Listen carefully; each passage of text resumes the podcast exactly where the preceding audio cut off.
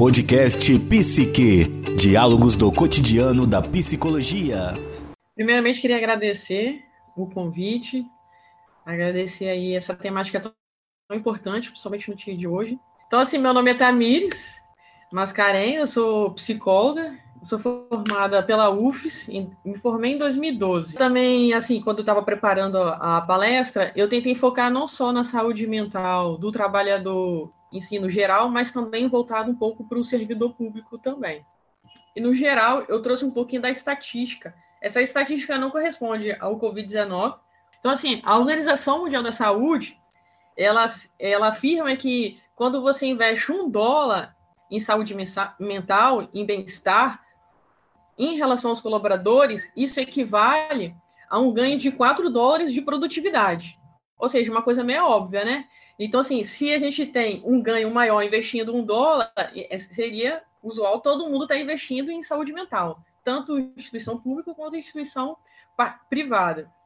Mas aí depois, mais para frente, a gente vai conversar sobre isso. E a, a Organização Internacional do Trabalho, ela fala que 40%, 45% dos trabalhadores deixam um trabalho devido ao estresse que ele gera. 53% tiveram colegas que foram forçados a desistir um trabalho devido ao estresse. 49% é, não acham que o seu líder imediato saberia fazer, saberia o que fazer com eles se eles conversassem sobre algum problema de saúde mental. E aí, voltando um pouco para o Brasil, a, a Organização Internacional do Trabalho diz que 40%, 42% dos trabalhadores brasileiros já sofreram assédio moral. E aí, entre os efeitos colaterais de toda essa questão da saúde mental no trabalho, dentro dessa pesquisa, eles afirmam que 44% das pessoas é, se, se sentem mais irritados no trabalho. 25% já aumentaram o consumo de álcool. 28% confessam que toda essa frustração e essa questão da saúde mental eles descontam nos familiares. E 15% aumentou, aumentou o consumo de cigarros. E a grande questão toda desse, desses dados, e até do primeiro lá que a gente conversou, é o porquê ainda a saúde mental é vista como um tabu.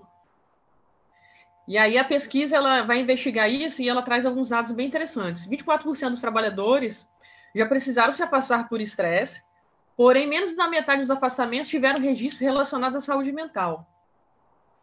37% das, dos respondentes dessa pesquisa afirmam que não se sentem confortáveis em assumir para os colegas de trabalho, ou mesmo para a empresa, que o afastamento foi motivado por cuidar da saúde mental. 55% dos colaboradores sentem medo de tirar folga para cuidarem da sua saúde mental. Ou seja, a questão do transtorno da, da saúde mental, de ser um tabu, não é só referente à empresa em si, mas também às pessoas como no início eu comecei a falar de perspectiva, e é muito isso, assim, a nossa perspectiva em relação à saúde mental, ela é também um tabu. Então, às vezes, as pessoas se sentem envergonhadas e não se sentem seguras para falar sobre esse determinado tema no ambiente de trabalho e, às vezes, até dentro de casa. E até, se você fala assim, ah, eu estou me afastando para trabalhar em relação à saúde mental, algumas pessoas até acham assim, aí, tá ficando doido, então começa aqueles estigmas que aí acaba aumentando ainda mais esse tabu e a nossa dificuldade mesmo de falar sobre isso. Então, assim, a relação de, entre trabalho e transtorno mental é um assunto que é, é até pouco ele, é, ele é debatido, né? Mas ele ainda é mantido em sigilo e ainda é encarado com bastante dificuldade. E agora eu vou trazer para vocês, né, algum, alguns itens que fazem com que a saúde mental no trabalho seja uma dificuldade de se conversar. Primeiro, porque é isso do que a gente falou, na questão dos, dos dados, né, dos números, que é um tabu. Então, as pessoas têm vergonha de falar sobre a saúde mental, sobre sua saúde mental. O segundo é a questão do preconceito. Existe um preconceito com as pessoas que vão buscar ajuda mental. É, o tanto que o psicólogo ainda ele é estigmatizado, o psiquiatra. Então, assim, é, todo mundo acha que só quem vai para o psicólogo, psiquiatra, apesar de ser uma coisa meio obsoleta falar isso, mas ainda é, é recorrente. Acha que a pessoa está doida, é maluca, tem algum, algum distúrbio, ou então assim, não vai, não vai ser aceito na sociedade eu em Aracruz, eu, é, como a gente trabalha ali no CRAS, tudo, às vezes tem pessoas que perguntam de psicólogos em Vitória porque não querem se consultar em Aracruz para as pessoas não saberem que estão se consultando lá. Então, assim, tem esse preconceito. E a, e a terceira questão, como a gente viu até na própria estatística, que é a dificuldade de aceitação. Então, assim, às vezes a gente tem muito essa dificuldade de aceitar que precisa de ajuda. E ainda mais é, quando a ajuda é psiquiatra ou psicólogo. E ainda mais quando tem que tomar remédio, às vezes a dificuldade de aceitação ainda, ainda é maior. Então, assim, uma outra questão também é, que dificulta né, essa conversa sobre a saúde mental no trabalho é a questão do ambiente. Eu digo assim, de estrutura, principalmente no serviço público, tem locais que, estruturalmente físicos, que às vezes não comporta a sua capacidade de poder exercer determinados tipos de atividades e até ambiente de pessoas, que às vezes o ambiente não é legal, tem muita correção, como a gente falou ali na estatística, você sofre um, um, você sofre um assédio moral. Então, isso tudo dificulta a gente falar sobre o, o, a saúde mental. E o último caso, como até na última, na primeira palestra, é, em questão de aposentadoria por invalidez, tem uma grande dificuldade, tanto dos médicos quanto do, do jurídico, ver esse nexo causal entre a doença e o afastamento de saúde mental. Eu não sei se vocês se lembram, mas existe um município de, Vitó de da Grande Vitória que uma unidade de saúde, é, o, uma unidade de saúde pegaram e foram fazer uma detetização. E aí, depois, no outro dia, todos os trabalhadores da unidade de saúde foram lá, só que a detetização usou um remédio muito forte e os trabalhadores desse local acabaram todos adoecendo. Só que entre o processo de adoecimento e o processo de reconhecimento do nexo causal de que esses trabalhadores se adoeceram por causa de, do trabalho ali, do local que foi aconteceu, demorou-se anos. Então, assim, todos os trabalhadores foram afastados, é, o quanto que eles também foram estigmatizados de falar que não querem trabalhar, entre outras coisas, até criar-se esse nexo causal. Então, assim, tecnicamente falando agora, existe uma grande dificuldade também de lidar com esse nexo causal entre a doença e o trabalho. O tanto que a gente também tem aí para ver a LER, né? o quanto tempo se demorou para se declarar a LER como uma situação de trabalho, e quantas pessoas ainda sofrem. E hoje em dia existem várias outras síndromes relacionadas ao trabalho, mas existe essa dificuldade de criar esse nexo causal. Então, vou falar um pouquinho sobre os fatores que podem adoecer, né?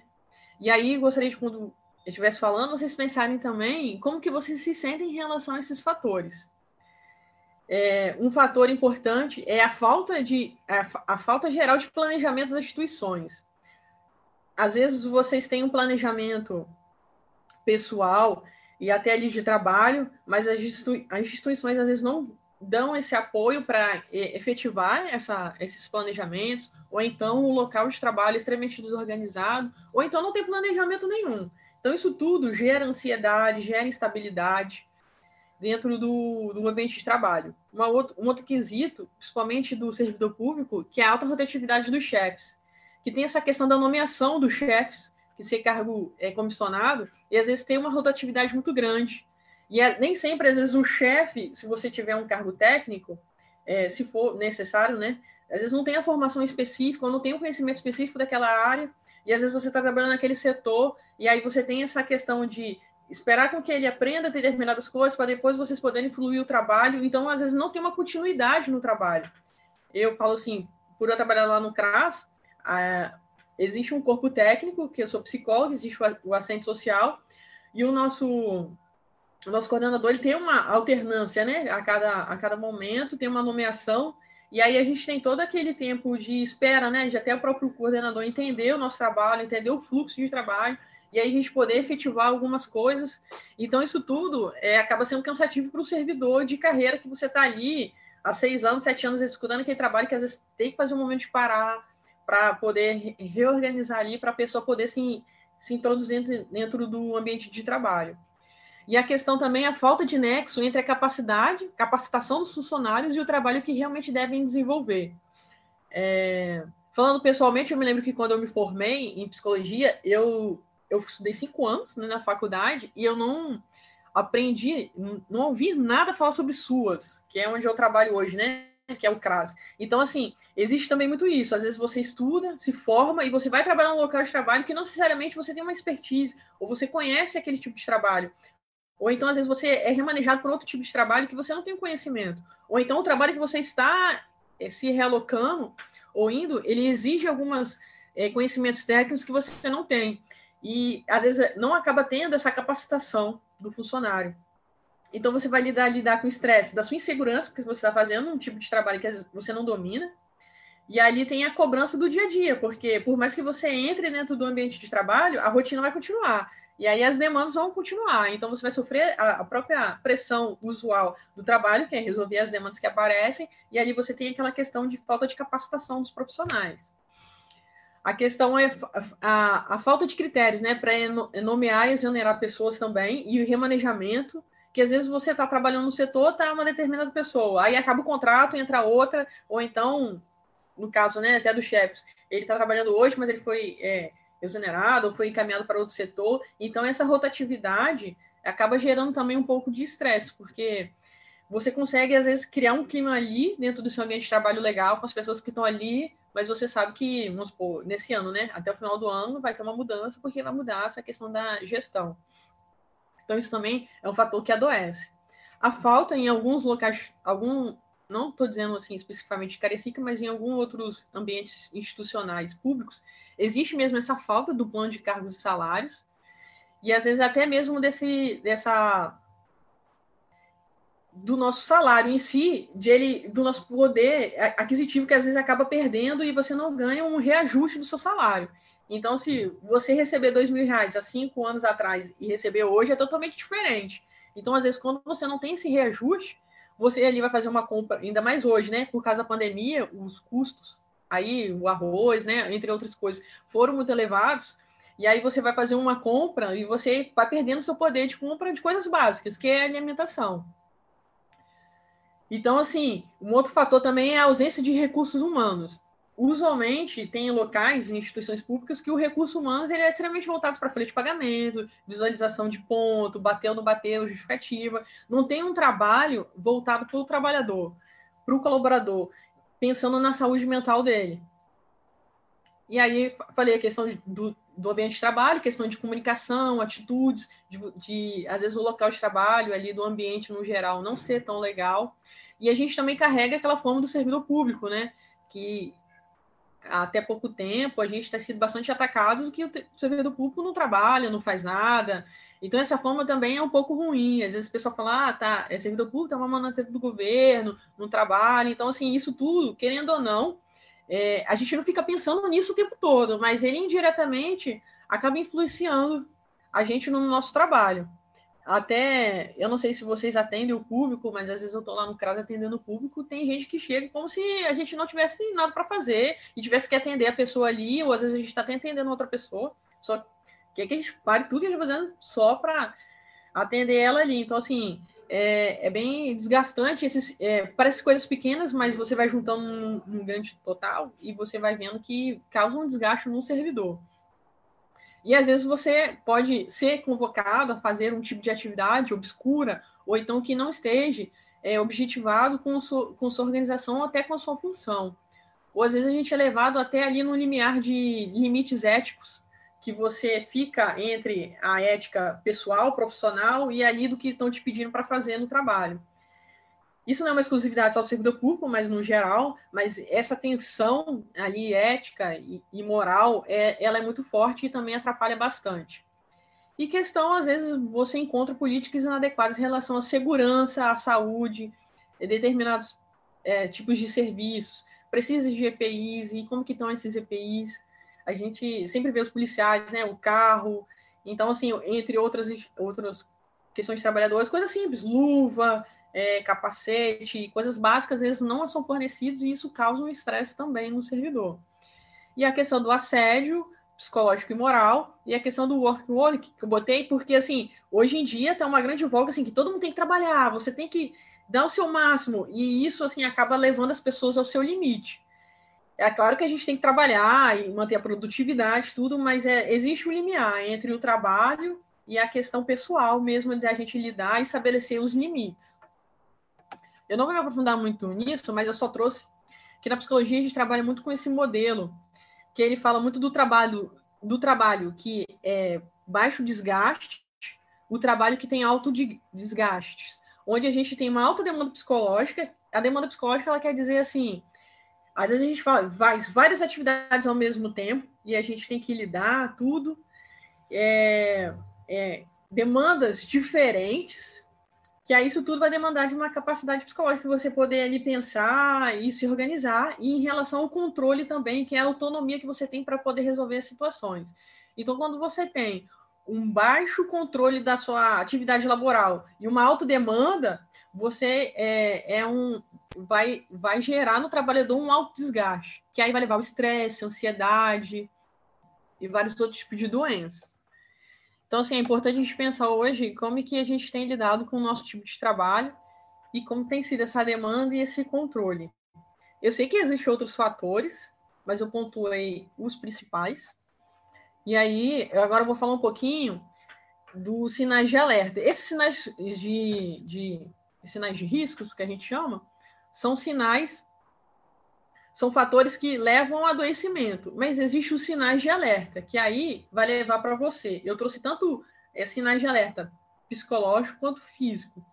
São sinais que, é, literalmente, se você começar a sentir, começar a perceber o, o, outro, né, o seu colega ali, você já tem que começar a ponderar algumas questões.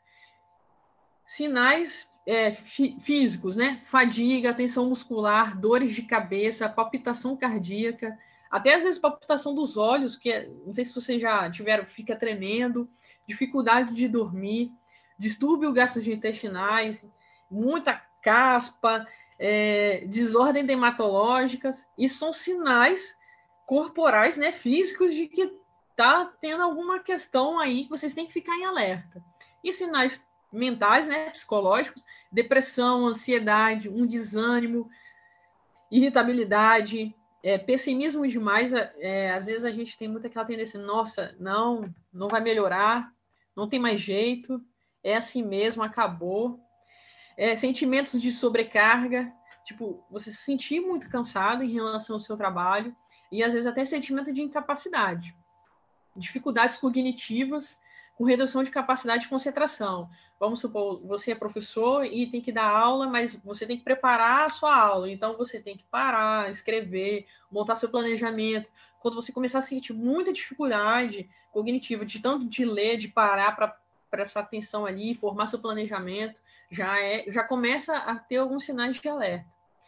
Capacidade é, de criativa, às vezes você vê que no início você criava várias coisas e hoje você só está fazendo o básico é, queda de desempenho no trabalho, problema em relações interpessoais, baixa tolerância à frustração, desinteresse e isolamento.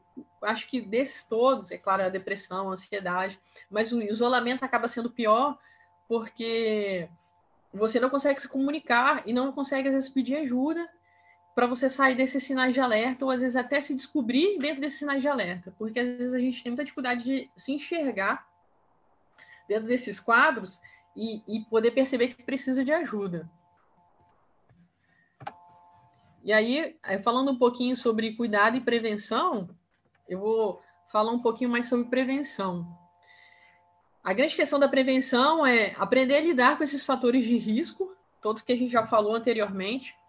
Todos eles, existe uma forma de a gente poder lidar melhor, tanto institucionalmente quanto pessoalmente. Às vezes a gente também fica esperando assim, ah, é, vou esperar a instituição em si tomar alguma providência. Não, mas existem pequenas é, coisas que a gente pode fazer que vai melhorar nesses fatores de risco que a gente falou anteriormente.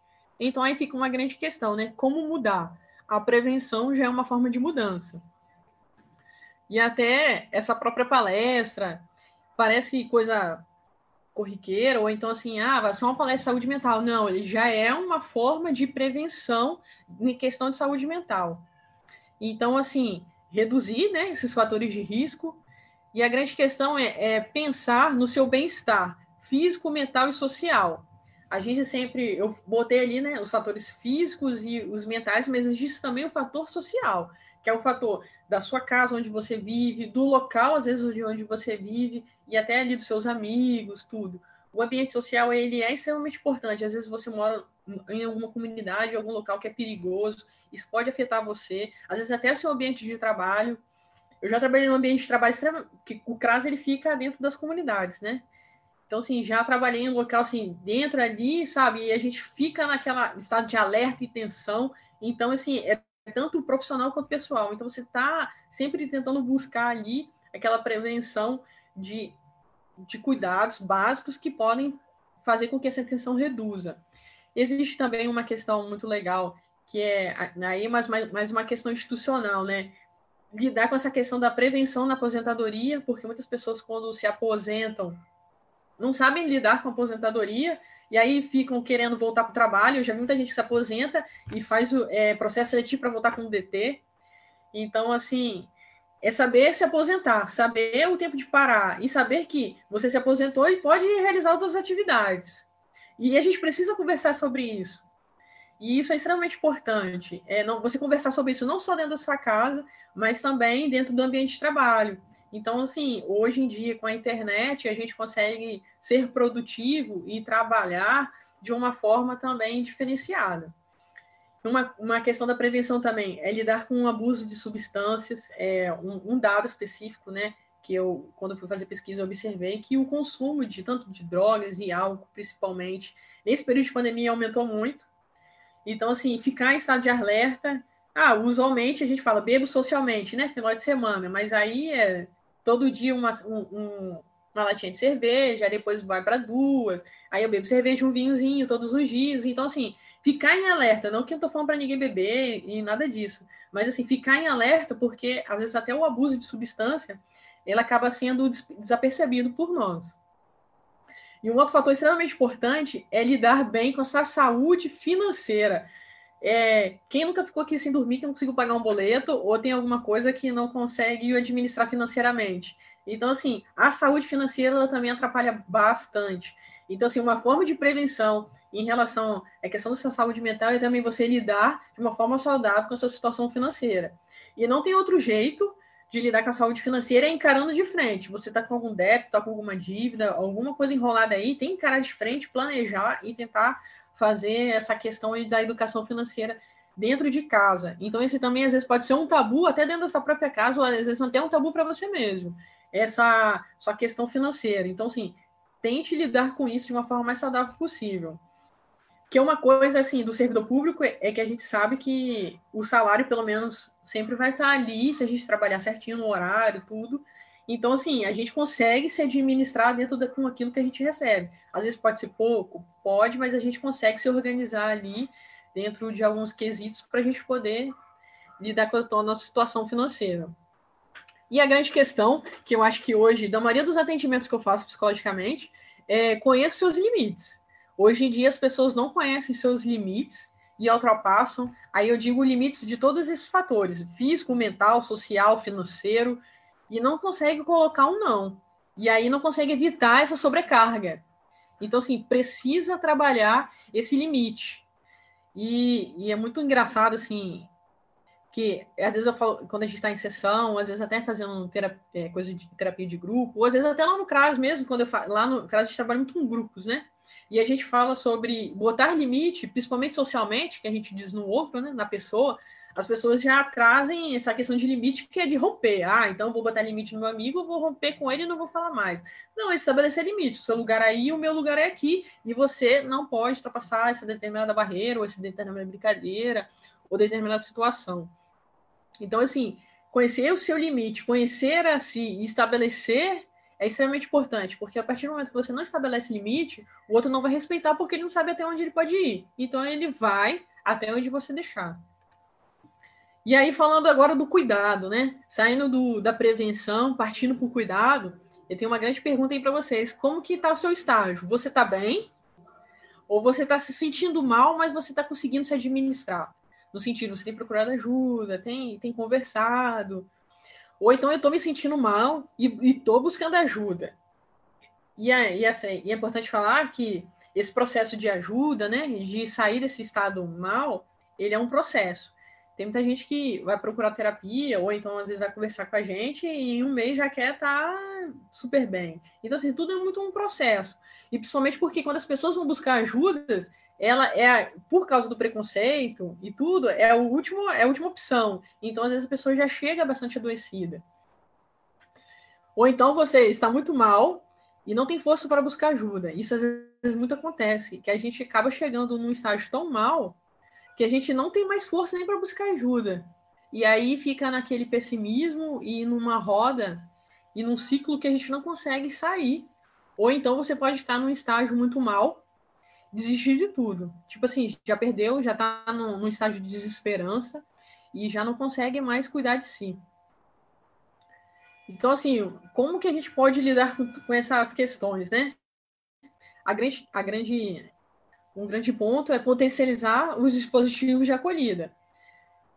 E o principal dispositivo de acolhida é a sua família, o seu local de trabalho, os seus, os seus colegas de trabalho. Eu só queria levantar um ponto né, da pesquisa que uma porcentagem dos trabalhadores não se sente confortável de conversar com seu líder imediato porque acham que eles não vão conseguir lidar com essa questão da saúde mental. Então, procure um colega, às vezes não pode ser do seu setor, mas de outro. É importante você ter essa acolhida daquilo que você está sentindo hoje. E se você, às vezes, se achar num estágio um pouco até mais avançado, procure um médico, procure um psicólogo, procure, às vezes, um, um atendimento psicossocial, tanto de um psicólogo, assistente social, dependendo da sua demanda, podem te ajudar.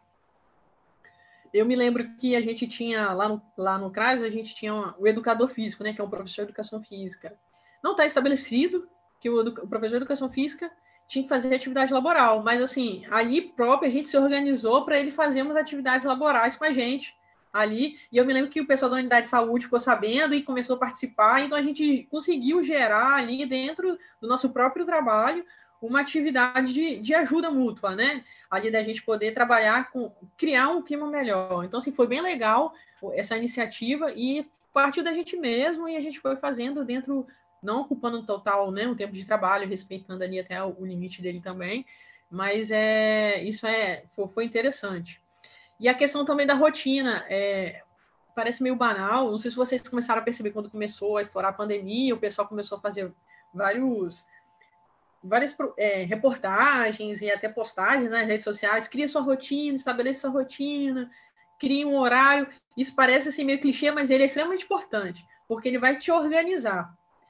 Então, assim, procure é, estabelecer uma rotina para você, está, é, procure também o cuidado de si. Às vezes tem gente que tem medo, assim, ah, é egoísta eu cuidar de mim, só olhar para mim, ou então só. Mas você cuidando de você, você cuida de você e paralelamente você cuida de todas as pessoas ao seu redor, porque você vai ser uma pessoa mais agradável, você vai estar mais sintonizado com o ambiente, com as pessoas, criando melhor a sua relação interpessoal. Então, o cuidado de si, ele também é um cuidado do outro. E uma parte importante é ter suas atividades. Às vezes a gente está muito ocupado com nossos papéis, né? Filho, marido, esposa, mãe, pai, o meu trabalho, e a gente não tem atividades para nós mesmos. Às vezes você não tem um hobby ou não tem um tempo para você. Estabeleça a sua rotina, estabeleça um tempo para você, para você ter a sua atividade, para você fazer aquilo que você acha que é interessante para você. Às vezes pode ser bobeira, ah, você assistir Netflix, mas é seu momento de assistir Netflix e bota seu filho lá para o seu marido cuidar, ou então sai, faz alguma coisa mais fácil, tire um momento para você. E que isso é uma forma de estabelecer limite também, que as outras pessoas respeitem esse seu espaço. Ah, eu quero andar de bicicleta, eu quero caminhar. Faça, mas faça a sua atividade. Não deixe que com a vida é, abafe você e, e te, não te permita ter atividades pessoais. Então, assim, por isso que às vezes a pessoa, quando se aposenta, não consegue se identificar, porque ela se identificou tanto com o trabalho que ela não sabe ser outra pessoa senão aquela determinada pessoa que faz esse, esse tipo de atividade. E você é muito além disso. Você é muito além do seu trabalho, você é muito além de ser somente é mãe de fulano, ou filho de fulano, ou esposo de fulano. Você é você mesmo. Então, assim, estabeleça suas atividades, estabeleça aquilo que você é, ao tempo vai se conhecendo, e estabeleça aquilo que você goste. Então, isso é uma coisa, assim, extremamente importante. E aí, fala assim, como vou buscar ajuda? Né?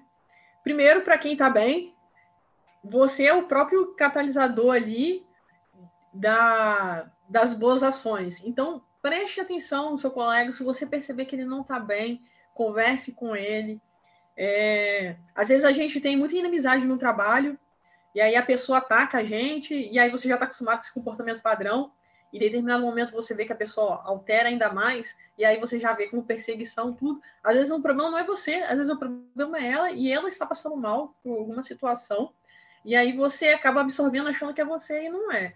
Então, assim, pare um pouco, observe. Se o comportamento mudou muito, então você precisa se observar e precisa ser esse catalisador de, peraí, tem alguma coisa errada aí, colega, você tá já, você já tem um limite de chatice, agora está muito maior, então precisa aí chamar um pouco de atenção. É claro, assim, dentro dos limites éticos e, e tudo, mas assim, é importante dar esse toque. Eu botei esse caso de drogas, que isso a gente, eu vivi dentro de um local meu de trabalho, que eu, a gente estava lá e tinha uma pessoa que sempre sumia uma hora do serviço e a gente fica, nossa, cara, eu assim, eu não sou uma pessoa que fica observando no sentido de que tem gente que gosta de observar e cobrar, mas assim, a gente como psicólogo também não tem como não observar o ambiente no geral. E tipo, sempre vi que fulano sumia em determinado horário e determinadas horas. Começou sempre assim, uma meia hora, depois começou a uma hora, depois começou umas duas horas, que a gente às vezes vai, cadê o cara falou, não sei, não sei. E aí pô, cheguei e falei assim, ó, o que, que tá acontecendo, né? Você tá sumindo aí, tá precisando de ajuda. Às vezes a gente pega mesmo o telefone, sai um pouco do ambiente de trabalho para conversar, tudo, mas assim, começou a ser muito gritante, então assim, parei, conversei, é, o que tá acontecendo? Aí a gente foi descobrindo essa questão, e aí assim, a prefeitura em si foi extremamente é, legal, assim, que acolheu, e hoje, assim, essa questão do vício, né, é uma questão também de doença mental, então tem afastamento, tem acompanhamento, isso foi bem legal, mas assim, se a, se a gente ali dentro do ambiente de trabalho não tivesse intervido, a pessoa ia se definhar e a gente ia ver e não ia fazer nada. Isso às vezes acontece no ambiente de trabalho já. Já presenciei assim, você vê seu colega definhando ali e ninguém faz nada. E muito pelo contrário, às vezes o pessoal fala mal, olha lá, fulano não faz nada, não sei o quê. Então, assim, ser esse catalisador de, de potencializar a saúde também dentro do seu ambiente. Se você viu, sabe? Às vezes a, a, acontece, a gente está trabalhando e adoece por questões né, pessoais, às vezes, não necessariamente às vezes relacionado ao trabalho, mas você percebe que seu amigo está doente, está com um comportamento totalmente diferenciado, sabe? Chama ele para conversar, oferece ajuda. É, a, como a gente é do CRAS, a gente tem uma parceria com a unidade de saúde muito boa, né? E a gente tinha um, uma colega nossa de trabalho que falava muito, e ela é do próprio território de Aracruz.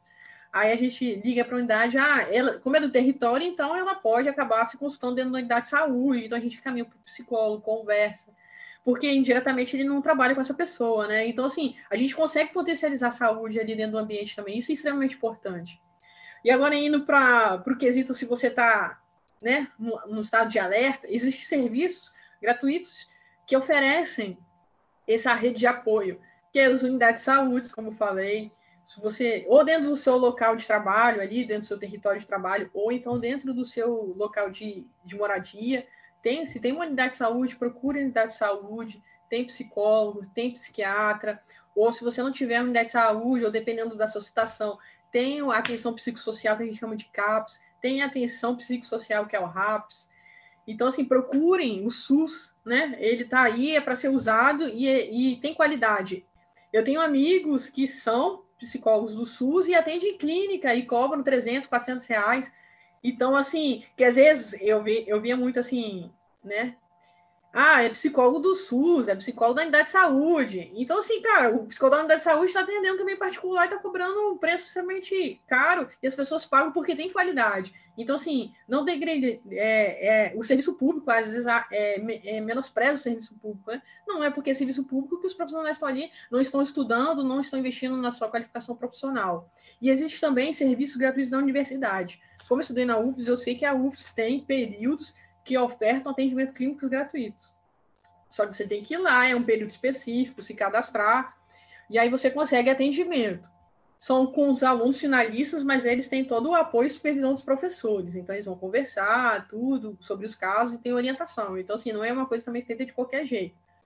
E tem grupos de apoios feitos por psicólogos que ajudam as outras pessoas que também são gratuitos. Existem grupos de apoio também para lidar com a questão de casos de drogas e outras coisas também. E existem serviços que são pagos, mas que são de valores sociais. Que, vamos supor, falei que tem amigos meus, né, cobram esses valores, você olha e fala, nossa, muito caro. Mas existe, até eles às vezes também, é, às vezes a gente tem lá na nossa empresa também, a gente tem valores sociais, que são valores mais baixos que a gente atende a população. Porque aí é uma discussão profissional também, que eles falam que a psicologia é uma, uma questão um pouco elitizada, que cobra um pouco mais caro. Mas então, assim, a gente também faz esse entendimento por valores sociais. E aí a grande questão é: você precisa começar a falar sobre os seus sentimentos. Você precisa começar a falar que precisa de ajuda. Não sinta vergonha. É mais, é, mais vergonha você se adoecer e não cuidar da sua vida do que você pedir ajuda e recomeçar. Recomeçar faz parte. Tem dia que a gente está bem, tem dia que a gente está mal. Então, assim, a gente precisa recomeçar. E, e agora falando um pouco de quem está muito mal, é fazer tudo isso que eu falei, né, do, do estado de alerta, procurar esse, esses mecanismos de ajuda, mas acho que é o principal é você saber que você precisa de ajuda e quando essa ajuda chegar, é, estar aberto a esse local. As, é, quando a pessoa está muito mal, é, vamos supor, fui lá no de saúde, agendei um atendimento com psicólogo ou com médico.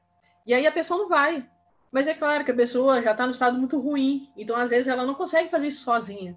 Por isso que é importante você buscar apoio, ou pede para um familiar te ajudar, para te levar. Às vezes, literalmente, a gente precisa levar essa pessoa até ajuda, porque essa pessoa está tão ruim, tão ruim, tão adoecida, que ela não consegue buscar ajuda para ela mesma. Então, você precisa desse apoio. Você, às vezes, pode ser esse apoio, ou então busque esse apoio. Pega uma pessoa que você confia, sabe, que vai te ouvir, para poder te ajudar nesse processo de busca de ajuda. E aí, falar um pouco agora sobre a promoção de saúde e bem-estar.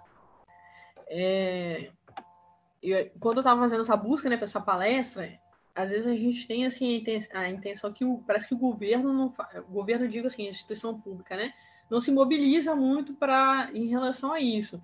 Mas eu, eu descobri que existe um programa que só que agora eles falaram por causa da pandemia, né? Mas existe um programa que o governo federal está criando de ver essas empresas novas, né, pessoal para startup, tudo, para ver como que eles podem ajudar na promoção de saúde e bem-estar do servidor público. Então ele abriu um programa só voltado para isso. Assim, é claro que, né, vai demorar um pouco, tal, mas assim, é, já é um sinal de que já estão buscando é, pensar sobre isso, e isso é extremamente importante. Então, assim, aí, como promover a saúde e bem-estar, né? A, o grande início é coletar dados e analisar os dados. É, como que eu vou saber que as pessoas estão mal ou não? Como que eu vou promover uma promoção de saúde e bem-estar, mas eu não sei o que, que as pessoas precisam?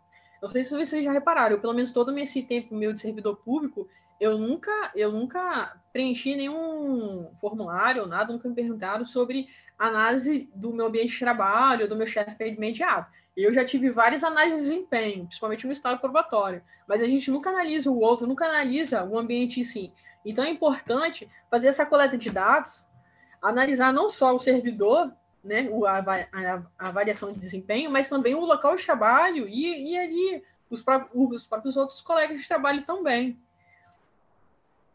E o mais importante, coletar os dados e fazer análise e, e, promover ações, porque também não adianta nada coletar os dados, fazer toda a análise e guardar e falar, já fiz, mas não promover nenhum tipo de ação. Então, assim, precisa coletar esses dados, analisar e fazer essas ações para que a gente possa promover é, saúde e bem-estar para os servidores, para os trabalhadores, para os colaboradores. Então, é extremamente importante. E aí, é, pensar sempre em melhorias no ambiente de trabalho, eu já falei de algumas melhorias, questão do professor, a gente faz coisas bobas lá no nosso, nosso setor, mas são extremamente importantes, que é fazer um bolo por mês, todo mês que tem um aniversariante, que às vezes tem mais de um, né? São coisas básicas, mas assim, tem um impacto, que a gente para ali, socializa, conversa de uma forma diferente, tem o fator comida, que é um fator que, isso, que ajuda na socialização, e também a questão de prestígio, né? Você está fazendo aniversário, eu estou ali lembrando de você, então isso tudo ajuda nessa comunicação. De que não é só você estar tá passando ali e, ah, parabéns, ou então nem lembra do aniversário. Então, essas coisas são pequenas coisas que podem ajudar no ambiente de trabalho. É, E aí, como eu já falei também, essa questão de estar atento aos sinais do outro de si, que é importante estar sensível sobre si. E aí, quando eu, eu, eu comecei falando sobre perspectiva, porque às vezes a gente cria perspectiva sobre o outro, e às vezes até sobre o ambiente de trabalho, e aí a gente não consegue, às vezes, olhar por outro, por outro ângulo. Então, assim, às vezes é importante parar e falar assim, não, calma aí, deixa eu dar uma analisada melhor, deixa eu tentar mudar essa minha perspectiva, deixa eu tentar. Não é questão de relativizar, mas é questão de tentar olhar de outro modo essa situação. E a, principalmente essa questão do Covid, ela exige da gente que a gente faça isso. E aí fazer essas pequenas, pequenas ações no dia a dia. E uma grande questão que é extremamente importante, se você for no, buscar um local, ou você ser esse catalisador de promoção de saúde, ou até a própria instituição que for promover isso, ter essa questão do sigilo. Porque hoje, assim, principalmente no ambiente de trabalho, né? Pode ter muito essa questão da fofoca, contar o caso que aconteceu. Eu já vi RH fazer isso, né? Ah, falando de tal se afastou por causa disso e daquilo. E aí todo o setor de trabalho sabe, até o outro setor que não tem nada a ver, às vezes até outra secretaria sabe. Então, assim, o sigilo, ele é importante. Porque, assim, é o cuidado com o outro, né? Cuidado com a história do outro, com aquilo que o outro está passando. E aí é interessante fazer treinamentos, fazer palestras como essa, que são potencializadores e catalisadores de pensamento sobre saúde mental, e às vezes até faz a gente pensar sobre a gente mesmo. E uma coisa extremamente importante na questão da promoção de saúde, que é a gestão de tempo e a gestão de tarefas. Se lembra lá daquele primeiro gráfico lá, que a gente faz uma gestão de tempo e tá, é, de demanda e de, e, de demanda e de questões é, e de controle né, do trabalho. Então, assim, você conseguir se organizar o seu tempo e suas tarefas, isso vai também fazer com que você consiga desenvolver melhor seu trabalho. Às vezes eu sei que algumas demandas são. É, não tem como a gente prever, principalmente na gente lá no CRAS. Tem dia que a gente tem uma demanda corriqueira e tem dia que chega a cada caso assim grave que a gente, meu Deus, o que, eu vou fazer? E aí a gente começa a se organizar. Mas é fazer essa gestão do tempo da tarefa, ela é importante. E aí, já finalizando a, a palestra em si, eu não sei se dá tempo. Cristina, você acha que dá tempo passar o vídeo? Dá? Podemos, pode mandar aí.